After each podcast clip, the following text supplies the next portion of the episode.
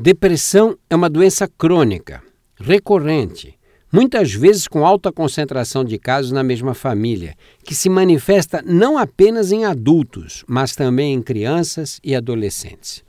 O que caracteriza os quadros depressivos nessas faixas etárias é o estado persistentemente irritado, tristonho ou atormentado que compromete as relações familiares, as amizades e a performance escolar.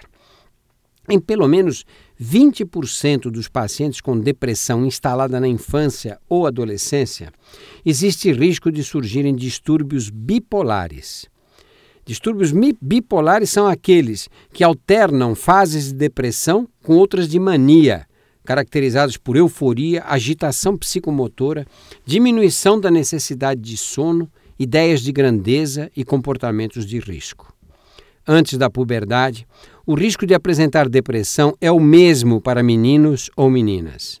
Mais tarde, ele se torna duas vezes maior no sexo feminino. A prevalência da depressão é alta. Ela está presente em 1% das crianças e em 5% dos adolescentes. Ter um dos pais com depressão aumenta duas a quatro vezes o risco da doença na criança. O quadro é mais comum entre portadores de doenças crônicas como diabetes, epilepsia ou depois de acontecimentos estressantes como a perda de um ente querido. Negligência dos pais ou violência sofrida na primeira infância também aumentam o risco.